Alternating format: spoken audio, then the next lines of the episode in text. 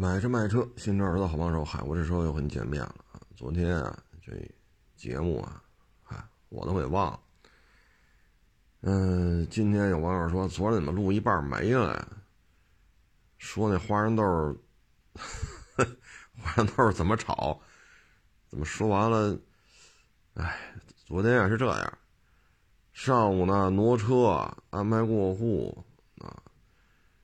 忙忙叨叨，中午呢，我说就在车里坐会儿，能录会儿录一会儿啊。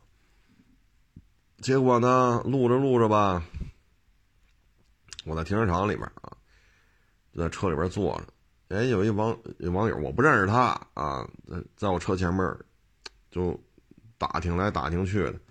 我一看，这肯定是找人的。我呢就把所有的手机都拿出来翻了一遍。哎，我说微信也没人问，那肯定不是找我的。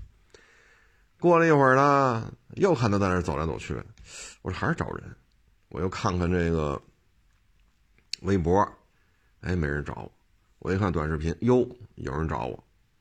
我我一看，他说，我就微赶紧微那短视频平台那私信赶紧回了两句，哦，就是他。我说你瞧瞧，我就在车里看着您走来走去的，您就在我车前面走来走去，挨个问。我说关着，因为刮着点风嘛，我关着车门呢，我也没听见您问什么。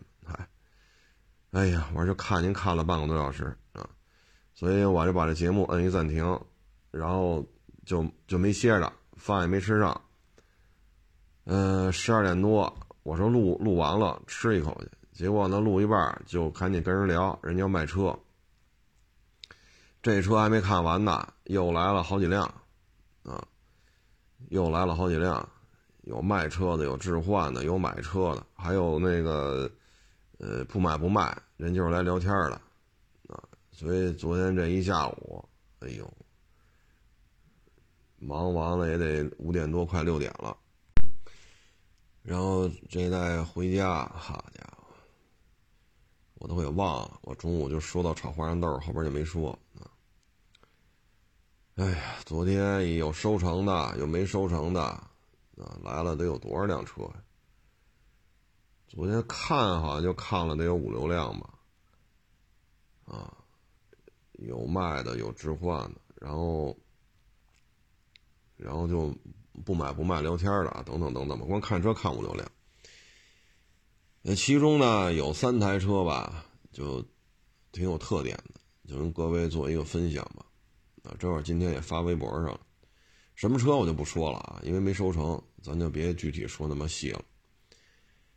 这个第一台车呢是被追尾了，被追尾之后呢，它这个后备箱它是三厢车嘛，后备箱盖、杠皮子都换了，所以呢这撞击力度比较大，因为后备箱盖三厢车嘛，它不是水平的，然后折下来垂直于地面，这不是后备箱盖吗？这个已经撞变形了，它呢维修方案呢就是。换个杠皮子，换个盖那别的也就没做，就给装上了。但是这台车吧，我觉得就不对劲啊！塑料杠皮子就是咧着呢啊！你看一般来讲呢，摁一下就进去了，你松手它就出来了。这个呢，好家伙！我说您看您这车啊，我推您这杠皮子，车都推动了，杠皮子这缝纹丝不动。我说您这个事儿不小，因为杠皮子是塑料的嘛。啊就一十几万的一轿车啊！再一看吧，我说您这车，这个门和这框架的缝不一样啊，就是门和这框架一边宽一边窄了。我说你车身框架变形了，撞这一下。我说这车可就不值钱了啊！我说蒙着卖，咱也不能干这事儿。但是你。但凡懂行的，一看车身发生形变，啊，你门和门框的接缝应该对称的，你不能这一个门这边高这边低，这边宽这边窄，那你这车身肯定是发生了形变才会这样。所以我说您这车受的伤啊，就比较重了，嗯，撞的力度比较大，我说这车可给不上价格了。卖的话也没法说了，这车。我说说这车车身形变，车身框架发生变形，门和门框对不上，我这车就没人要了。我们只能收过来，加个八百、一千、一千五的，谁要谁拿走，我们只能这样。你要是这么卖，这车就不可能给高价了。我说原漆、原玻璃、原胎，啊，或者原车、原车漆、原车玻璃，新换的轮胎、全程电保，我这都好办。我说您这不是这事儿了，这个，啊，所以这车呢，它这形变，啊，后备箱盖和后和车身、车门和车身这都对不上了，我给撞了一下，这个，哎呀，哼。这这跟那个说玻璃碎了是吧？换块玻璃，这跟那种损伤不是一个概念了啊！你说你在高速上，石头子儿把你玻璃崩了，这受到伤害不可能说车身形变啊！所以我说您这个给不上价格了啊！车主呢也不知道，我这一说，哎，蹲那看半天，哎呦，这还真是。好家伙，撞完之后，哦，把车主也吓一跳啊！我说您看看，这个这个事儿就很麻烦了。这个，啊，我说你要还想卖高价，您就找找自己找找下家吧。但是你这车怎么说呀？你说你怎么跟人说？你这车身形变这事儿，你要不说，人肯定找回来。你说这车谁也不愿意要。啊，尤其是现在了，二零二二年，是不是？天天看着碰撞实验，这个那个那个这个，我说这就真没招了！哎，这是第一辆车啊，这车主也挺冤的，因为他那车停那儿了，车就放那儿了，别人开车走神了啊，是是玩手机呢还是打电话呢？咣叽就撞上了，你说你这怎么弄这个？这你说冤不冤？挨撞这一下，哎，所以有些事儿你真是没法说，没法说。第二辆呢，这个就哎，纵梁啊，目视可见，纵梁就是弯的啊，纵梁往后大概十公分的地方吧，都有褶皱了。所以我们一看这个。我说成了，纵梁要都这玩意儿了，你去看看气囊去吧。然后一看这气囊吧，副驾驶嘛，主驾、副驾，我们看这副驾驶，我们检查呀，我们感觉里边应该是空的，没装气囊去。啊，再一看前排安全带也都换了，啊，然后一看这方向盘也是新的。我说您这车撞的有点邪乎啊！这个纵梁弯换气囊换安全带。我说这个，哎呀，我说这车我们也没法处理这个。我说这东西，你说咱要再拆开了，当然我们也没把它整个。说一定要拆到看到气囊啊！我们没那么干，因为没收，没收的车咱别给人家这个那个。我说这东西可怎么弄啊？这个，我只能是卖给那些玩事故车的，啊，花箱、亚视，找那几个玩事故车的，只能给他们了。但是你这怎么弄？他们要价都特别低。啊所以我说这个心理预期也有差距啊，啊，我说这咱也弄不了了，这这玩意儿我没法摆这卖，啊，哎，第一辆吧，记录里没写，啊，记录里什么都没写，啊，这第二辆呢，记录里也没写，啊，也不知道是哪修的。这第三辆吧，哎，反正挺可惜的。第三辆，头两辆呢都是家用代步车，啊，当然第三辆就不是了。第三辆是一高性能车。这车啊，可惜在哪儿啊？这发动机是大修过的，这发动机应该是掉下来了，掉下来之后呢，嗯，大卸八块，然后再给装上。因为这发动机比较大，从底下弄下来，把发动机从底下弄下来可能比较费劲吧，只能从上面拿小吊车吊出来。哎，我这大修这个就不好弄了，这个。这是记录里没有的，但是我们看着发动机相关所有的螺丝全拆过，变速箱也拆了，所以这台车呢，发动机、变速箱这一块呢，这这种车况那肯定是严重的减分项，而且有些螺丝呢也不是原厂的，就发动机上的螺丝啊，它不是原厂的。我这个维修的成本控制的比较低，这个啊。但是这车没有记录，啊，记录里不体现这件事然后我们说要查一下记录吧，咱这车心气儿就不高了，啊，这一查记录，好家伙，这车呢，啊，还霍霍水，反正这种车吧，底盘特别低，啊，底盘特别低，啊，但是呢，你这个马路上下雨的时候，你也不能说不出去。马路下水，它就有存水的地方。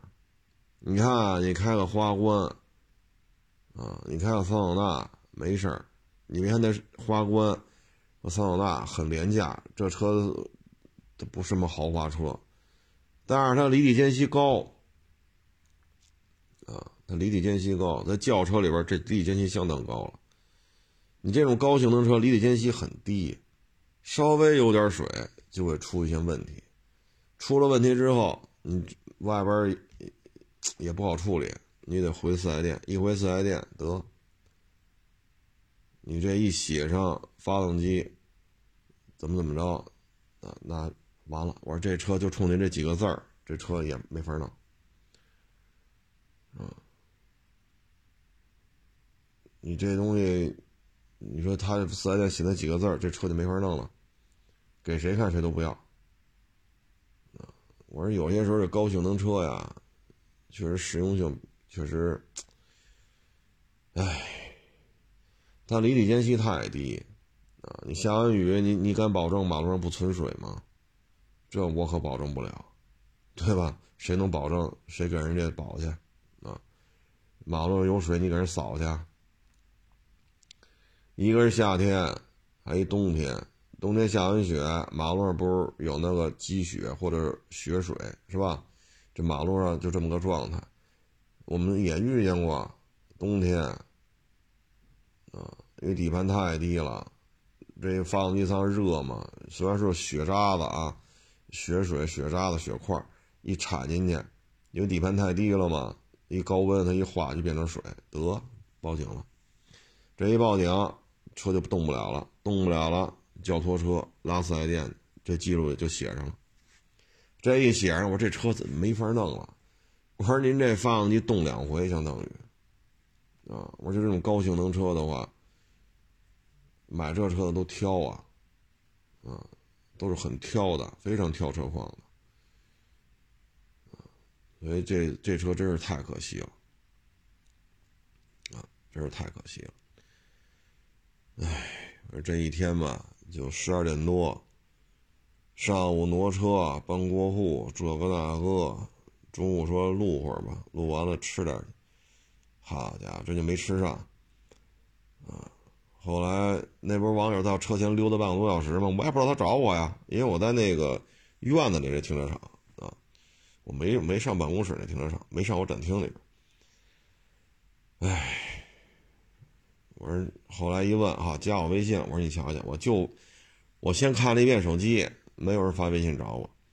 然后呢，我看你还在这溜达，我又看一眼微博，没人找我。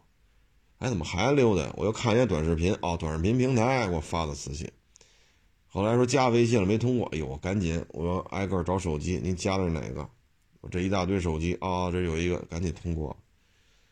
就这么着，一辆一辆一辆一辆，一直忙，忙到天都黑了。啊，然后再回家。哎，就这一天呢，车况好点的，行，车况不好吧，你也得跟人说清楚，啊，你凭什么给这么低？你得跟人讲清楚道理，对吧？您这个纵梁弯了，这里边我们怀疑都没装气囊，然后安全带都是新的，啊，您这个怎么聊它也是大事故了。你那个呢是有形变的，您您没您没注意，那我就跟您说说，你看你这门门框，对吧？你这个高低不一样，宽窄不一样，对吧？咱得跟人讲道理咱不能说好连蒙带骗的，对吧？那那不行，你给我讲清楚，你车为什么给不上价了？你这车身发生形变，啊，您没注意是您没注意，那现在我们看见了，就跟您说一下。啊，包括那台高性能也是，我说这就没法弄了，这个太可惜了，啊，太可惜了！这么大发动机，好家伙，倒腾两回，啊，哎，所以说看车吧，也是够较劲啊。回了家，饿的是前心贴后背，啊，这病也也没好利索。哎，回到家晕头转向的，就把那个昨天那期节目就上传了，我都没印象啊。为什么说完花生豆就不说了啊？今儿有人问我才想起来这事儿。还是每天啊，就是这么折腾啊。哎，这东西昨天啊，所有的人手全部出动，也接待不过来。同时，同时在的是最多是五台车，你哪接待得过来啊？但是这个行业不就这样吗？也没有什么老本可以吃。每一台事故车修的都不一样，每一台事故车撞的也不一样，所以你也没法弄，这只能是一辆一辆的检查，一辆一辆的学。唉，这个行业没有老本可吃啊，啊，所以你不在一线，啊，天天不在这撅着屁股看车，你说，像有的这个就指着出去跟人讲课挣钱去。你刚头一两年、两三年，你讲一讲还有人信，你这么多年了，你还给人讲课去，人凭什么花一万块钱、两万块钱听你说呀？对吧？你也你也不在市场里边干。你也不收车，你也不卖车，你也不开车行，你天天搁这讲课，谁听啊？对吧？你说最挣钱这十年您不干，啊？去年前年吧，哎前年好像是，这不手底下人上我这聊天来了，说也不行，干不下去了，啊，他们老板就这二手自媒体这也不行，裁员这个那。嗨，我说他反正是钱是多多少少是能挣点，呃，讲个课嘛，人肯定揣自己兜里了，人肯定不跟你们这帮伙计分钱去，对吧？什么这个平台出个镜，那个平台出个镜，给点费用，人家也揣兜里了。你们跟着他干，你说你们能学个啥？啊，纯商业化制作，是吧？说一个片子能挣一百多。一部也一一部片子这个费用就这么高，那你跟着人家干，你也能学一学去，对吧？怎么跟公关公司聊？怎么跟平台要位置？要焦点位？要焦点页？要焦点页？要首页位置？怎怎么跟公关公司谈？怎么让自己粉丝更多？你要跟着一线大咖，也能学点这个，对吧？你看一线头部这几个车评人、手底人，干一两年就出来了，就自己干；干一两年就出来自己干。他他摸索到这套商业模式了，你一部片子一百五，我一部片子十五，我一年拍五六个，不也够吃够喝了吗？要么是吧？您就是跟着这实实战的，天天验车收车，你最起码你验车你能学习学习，啊，最起码你能接触大量的车辆实际的这种这种这种经验啊，或者实战的经验。我说你这他天天讲课去，这儿挂个衔儿，那挂个衔儿，今儿是专家，明儿是导师。你说也不收也不卖也不开车行，你说你跟着他混，他也没挣着大钱，你就更甭提了。那是裁员，这是一年多两年以前的事儿。我说现在说你，唉，反正这行这行业里怎么混都是混啊，怎么混都是混。实战是很重要，啊，实战是很重要。说咱不会实战，咱会扎钱也行。这儿融两千万是吧？风投啊，咱作为一个汽车自媒体，那人投两千万那也行啊，咱也有了，是吧？咱也不白干呢。风投风投嘛，赔了也是就赔了呗。那这花的过程当中怎么着也能，是不是？你怎么着能咔哧点回来嘛？唉，所以有些时候聊，那两年前的吧？想想啊，去年夏天、前年夏天，跟我这聊，聊聊完之后，马上就听平台的说嘛，说这个自媒体就开始裁员了嘛。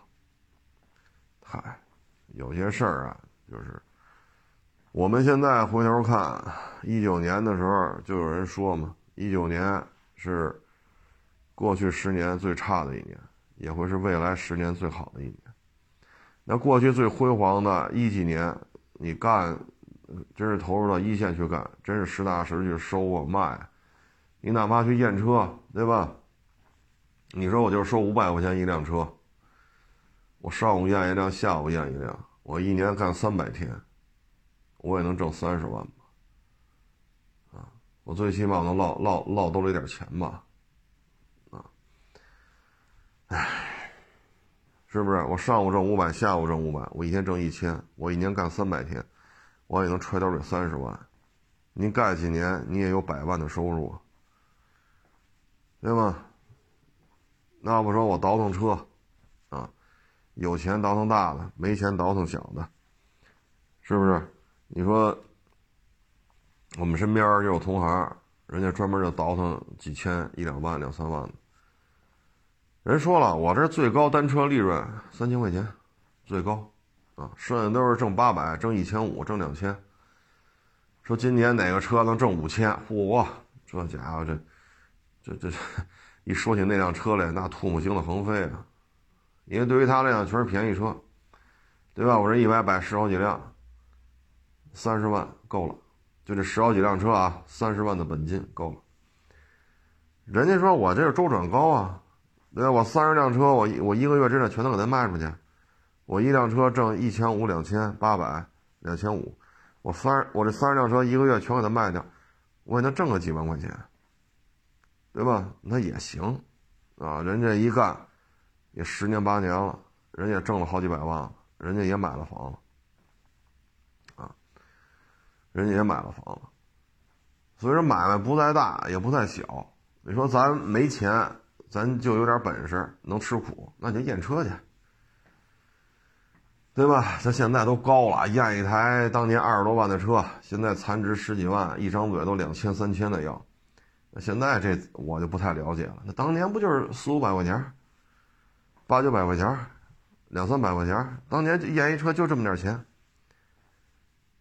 啊，我们当年就这么个收费，三五百、七八百、八九百。啊，当然了，你说法拉劳斯那肯定不是这价格，啊，就是平常常见的车不就这点价钱吗？溜达溜达一看就完了，对不对？多了也干不了，一天两台车，我觉着就以我当年那个体能，一天两台车就已经到极限了。啊，说谁牛逼，一天看十个，那人家是专家啊，咱这不行。唉，所以有些人觉得。我现在还记着这小伙子吗？就在我店里跟我聊。他说：“谁谁你认识吗？认识啊，那怎么不认识啊？十几年前就一起吃过饭，我能不认识吗？”他说：“在他那儿干的，现在讲课也没人请他讲了。说卖车去吧，他都卖不了，我们也不知道怎么卖。”我说：“那你这就没招了。”唉，我说人家是头衔都混上了，是不是？光环上那光环脑袋上套好几个，你们这帮人，你说你能学点啥？纯粹的商业化运作，怎么增加粉丝？怎么让自己的发的微博进入热搜？怎么在短视频上迅速的进入热搜？你跟人家干一年干两年你就明白了，跟平台怎么谈，跟厂家怎么谈，跟公关公司怎么谈，你就你就明白了，干一两年还看不明白吗？人挣一百五，我挣十五，对吧？我一年接三五个片子，是不是够吃够喝的？那要不你就是验车去，他验车牛逼，你跟着他干两年，那你这验车你也有有长进，啊，要不然你能收车，收收不来，卖不会卖，呃，二手车的车行也没开，天天就是我脑袋上贴专家专家的签儿，手底下人跟着他混，你确实也学不到什么，他那点讲课费啊，什么这那，最后他揣他兜里，他不可能跟你是。底下伙计分的，唉，所以有些时候啊，没有捷径，啊，没有捷径。你蓦然回首，你把时间轴拉长，往回拉十年，那这十年你要吃点苦呢。你别要这些虚的，什么专家呀、老师啊、导师啊，什么这个的，你别要这些虚的。你就背着包是吧？带着气门仪，带着电脑。带着手电筒，啊，再带点工具，啊，带瓶水，带点吃的，你就活像亚市给人弄车去吧。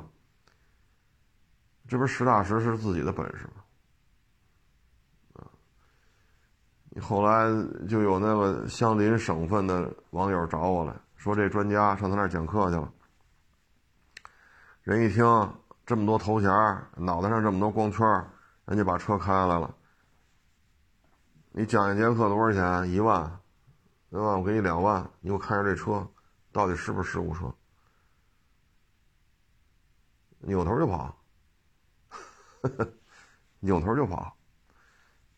人家话为什么呀？他找我问来的，他挣那一万，叨不叨叨吧？我给他两万，为什么他不给我看呢？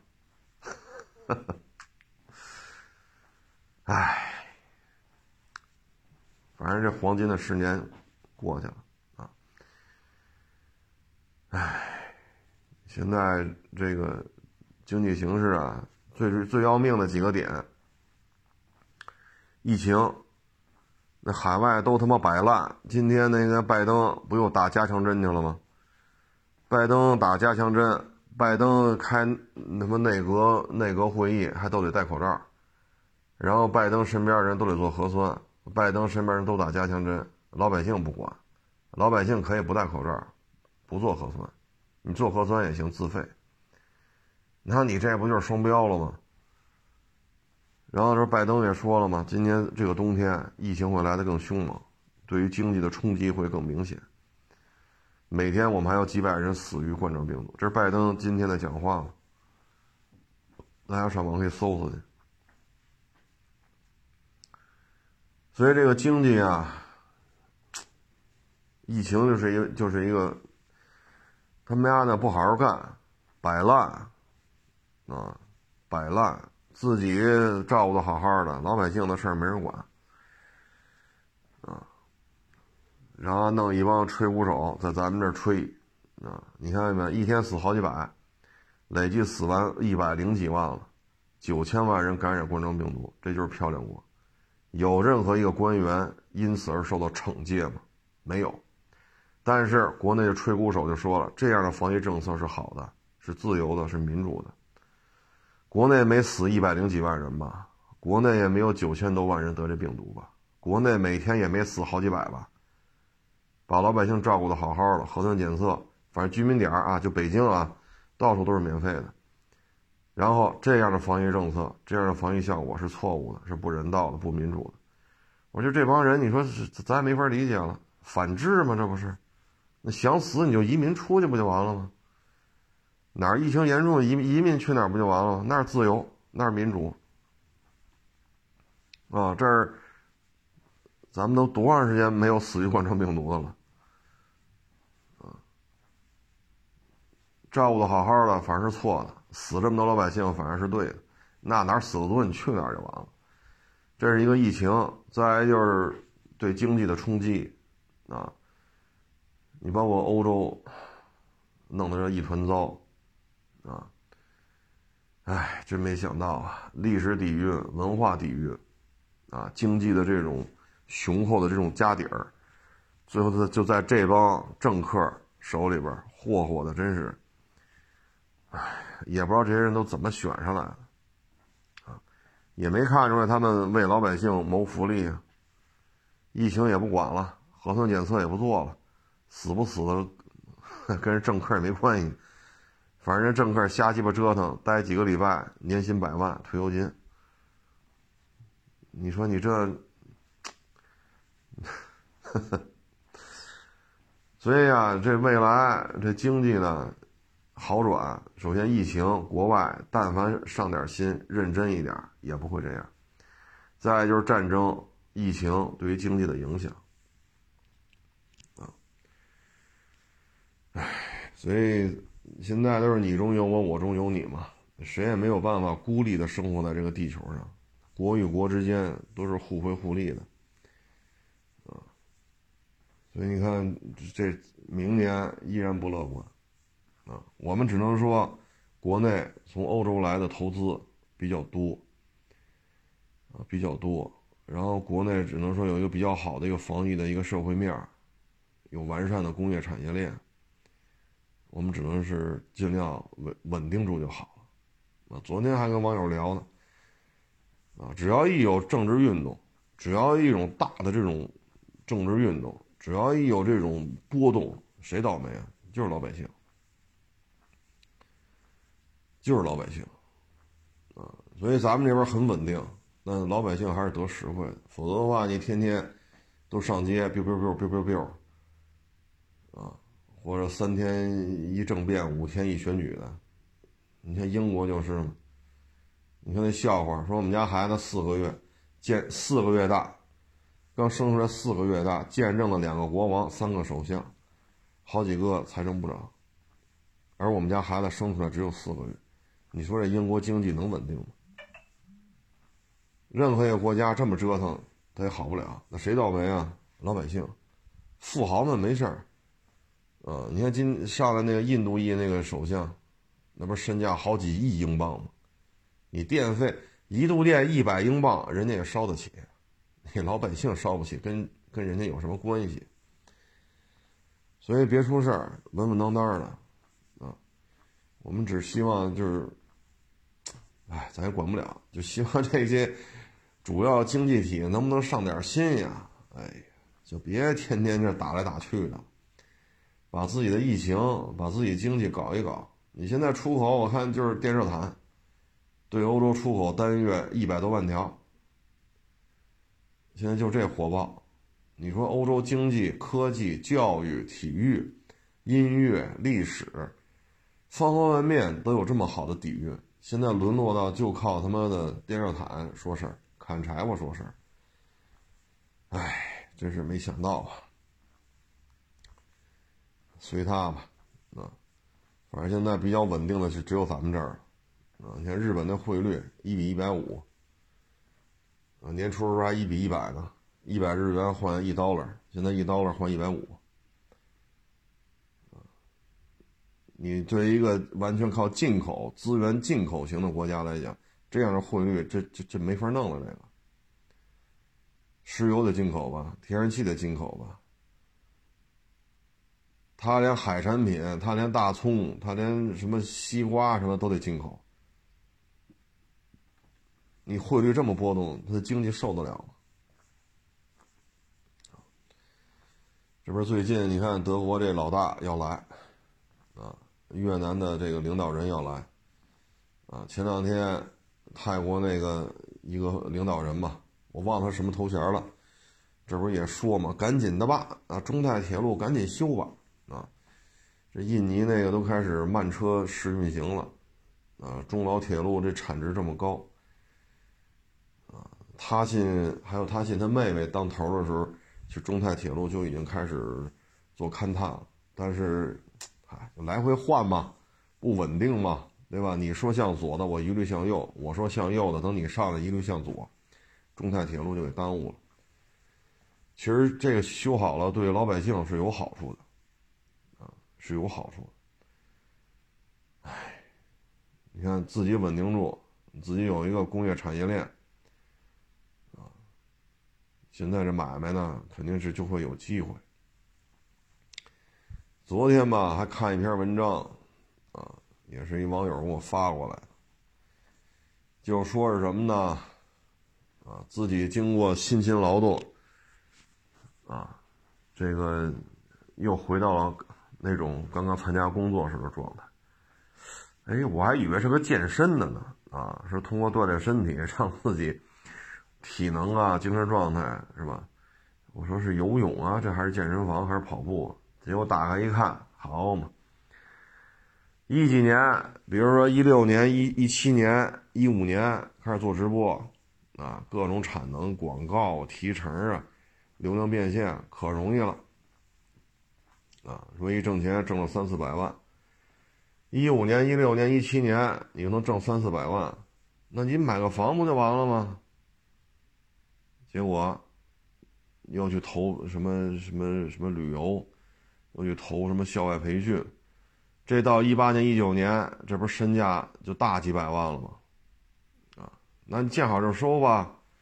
疫情一来，完蛋，不光这账面上这大几百万没了，还欠了一屁股债，啊，然后现在又回到了刚参加工作的时候，是刚参加工作是什么什么状态？一贫如洗。这就是什么呢？见好不收，见好不收，那就完蛋啊！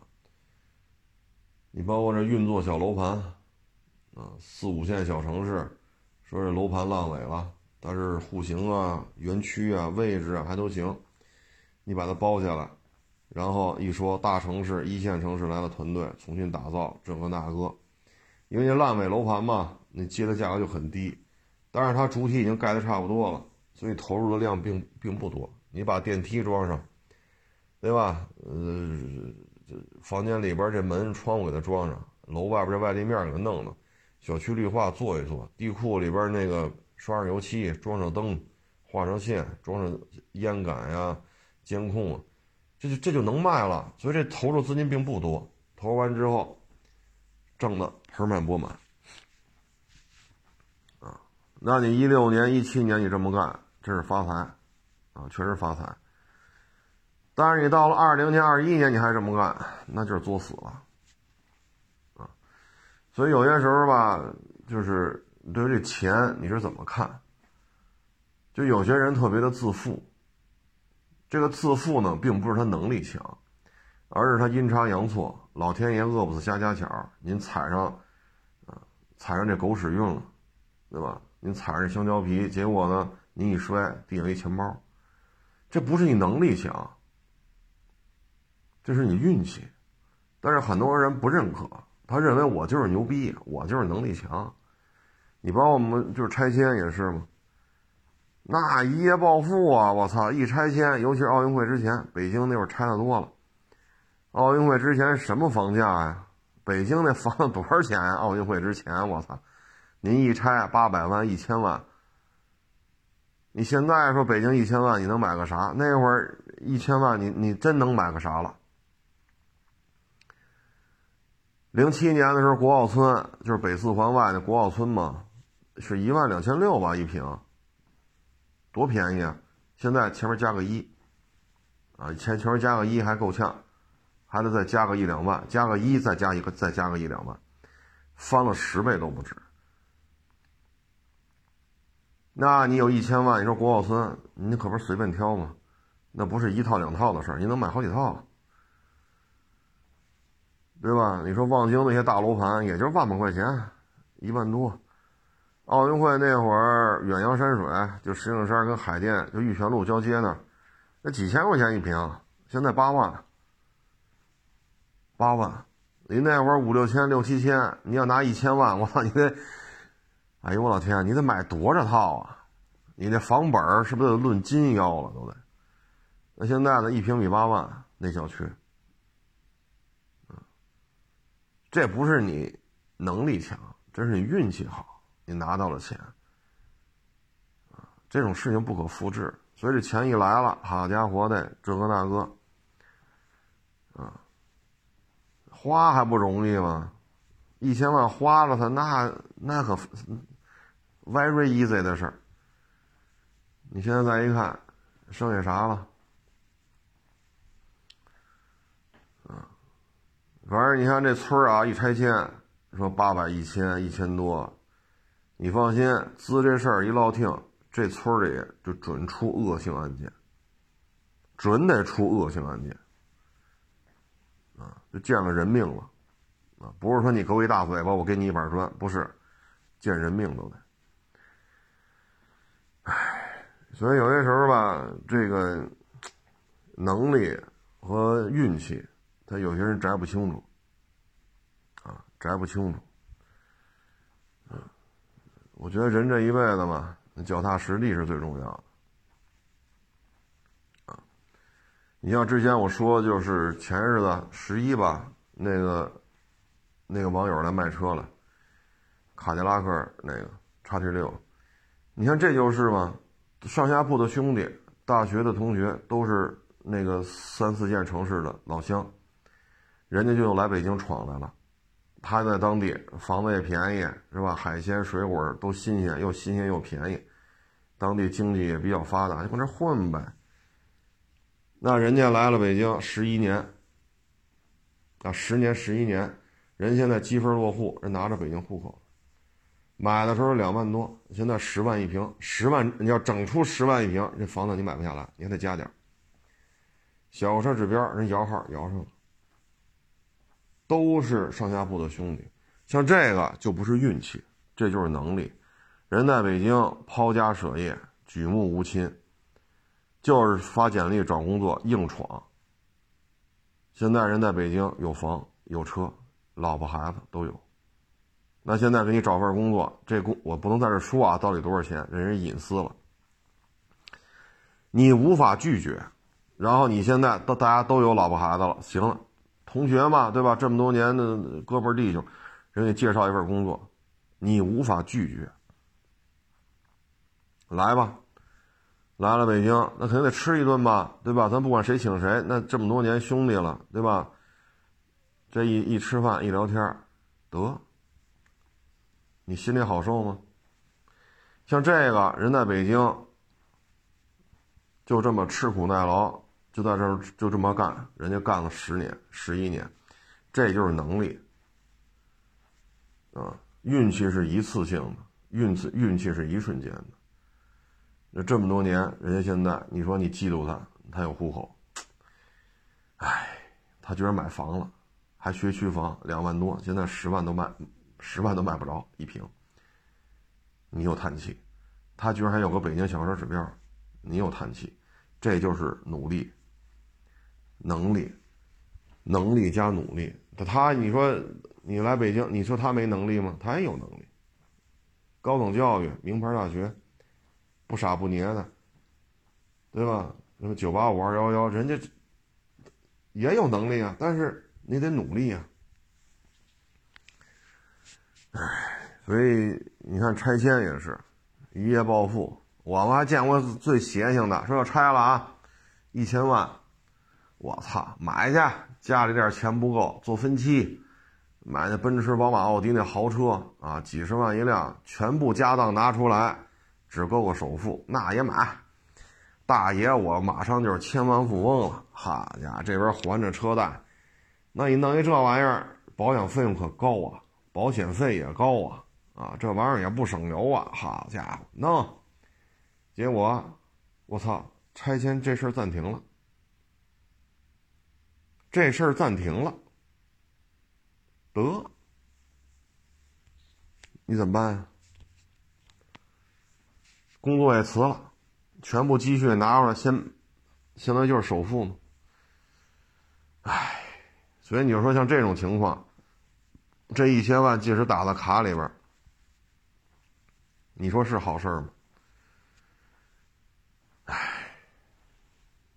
所以有时候这就是。得摘清楚，啊，哪些是能力加努力得到的，哪些是运气，啊，唉，就跟打仗似的，啊，因为抗日战争、解放战争，我这儿呢或多或少有一些了解啊。原来他说过这问题，说一个连一百三四、一百四五十人，冲锋号一吹，一个冲锋就活下了三四十人。那接下来第二次冲锋那就活下来十个八个了。那你这这三次，你说你都是命，你都是命好，对吧？你这狗屎运，你这个那个。那他从抗日战争一直打到抗美援朝，他还活着，在一线真刀真枪的，是三八大盖也好，是七九式什么什么什么这个那个，汉阳造啊，什么马步枪啊，什么，是吧？叮当五四到最后冲锋枪啊，波波沙啊，大小战争、大小大小战斗上百次、几百次。身上再钻几个枪眼儿，人家活着呢。这就不是运气了，这他妈就是命！所以生活当中吧，我看那篇文章，我也特有感，特有感受啊。去年的时候呢，你看，就是也是短视频，一开机就老推那几个，一开机老推那几个啊，有男有女，因为他们是一个 MCN 的，应该是。老说大这个大牛市就来了，大牛就是去年的事儿，然后呢就有这个说四十来岁、五十岁，说公司不行了，给你一笔钱，你走人吧，啊，然后这是吧？这家里两三套房啊，手里几百个存款，那我这个，我我能待着吗？我能一天就三顿饭吗？我也得干点什么，炒股。去年就看了那一男一女啊，天天在那叨逼叨叨逼叨，大牛市就来了，啊，这六千点即将再次重现江湖，好家伙，哎，这一投，完了，这点积蓄打五折，啊，现在这 A 股都成什么样了，啊，所以真是啊。我就劝各位一句啊，谨慎，啊，虚头巴脑的东西啊少干，啊，说花自己钱充门面让别人看，这种事儿咱也少干，包括我这现在收车也是一些豪车，好家伙，去年最高点买的，现在卖，这车开一年，一赔赔好几十个，你接受不了，开一年，开一年半。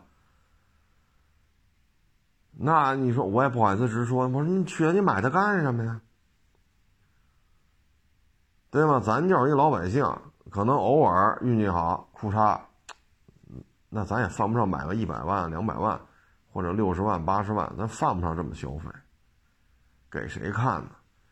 我说你要真过这瘾，有租车公司租一辆，租一个月，咱不也体验了吗？你去年买什么车不贵啊？连他妈威驰都原价回购了。你说你去年夏天、春天你买什么车不贵？你今年，你说这些车，连奔驰 G 六三加价都大幅度缩水。你说你买什么？哎，所以有时候就是人呐，那很难承认一点，就是咱就是一平凡的人，咱就是一个平庸的人。人这一辈子呢，可能有这么三五次，老天爷赏了这个吃饭的机会。这三五次都抓住呢，那您就飞黄腾达了啊！您确实人上人了。但是呢，咱们毕竟平庸的人是居多的，包括我本人在内啊，咱平庸，能力、智商、学识、眼界都是有局限性。那咱可能三五次，老天爷赏了咱饭，咱可能抓了一两次。抓了一两次也可以改善一下就行了，别太作啊，别太作。唉，你包括一七年、一八年是吧？一六年你这棚户区就棚棚户改造嘛，你说你去三四线、四五线城市您干，那您都挣着钱了啊。但是你不能二零年、二一年还这么干，那你钱投进去就是死里边了。你现在新房多难卖啊！你现在秒光盘，那也就是北京、上海、深圳，也就这种地方能出现秒秒光盘。你像北京前两天呃太阳宫那个一千八，先验资啊，卡里有没有一千八？低于一千八的，你别来看我们这楼房了，就几百套房子，那不就一个钟头、俩钟头卖完了，一套不剩。你说一千八，这不是巨款吗？那是最小户型，最小户型一千八，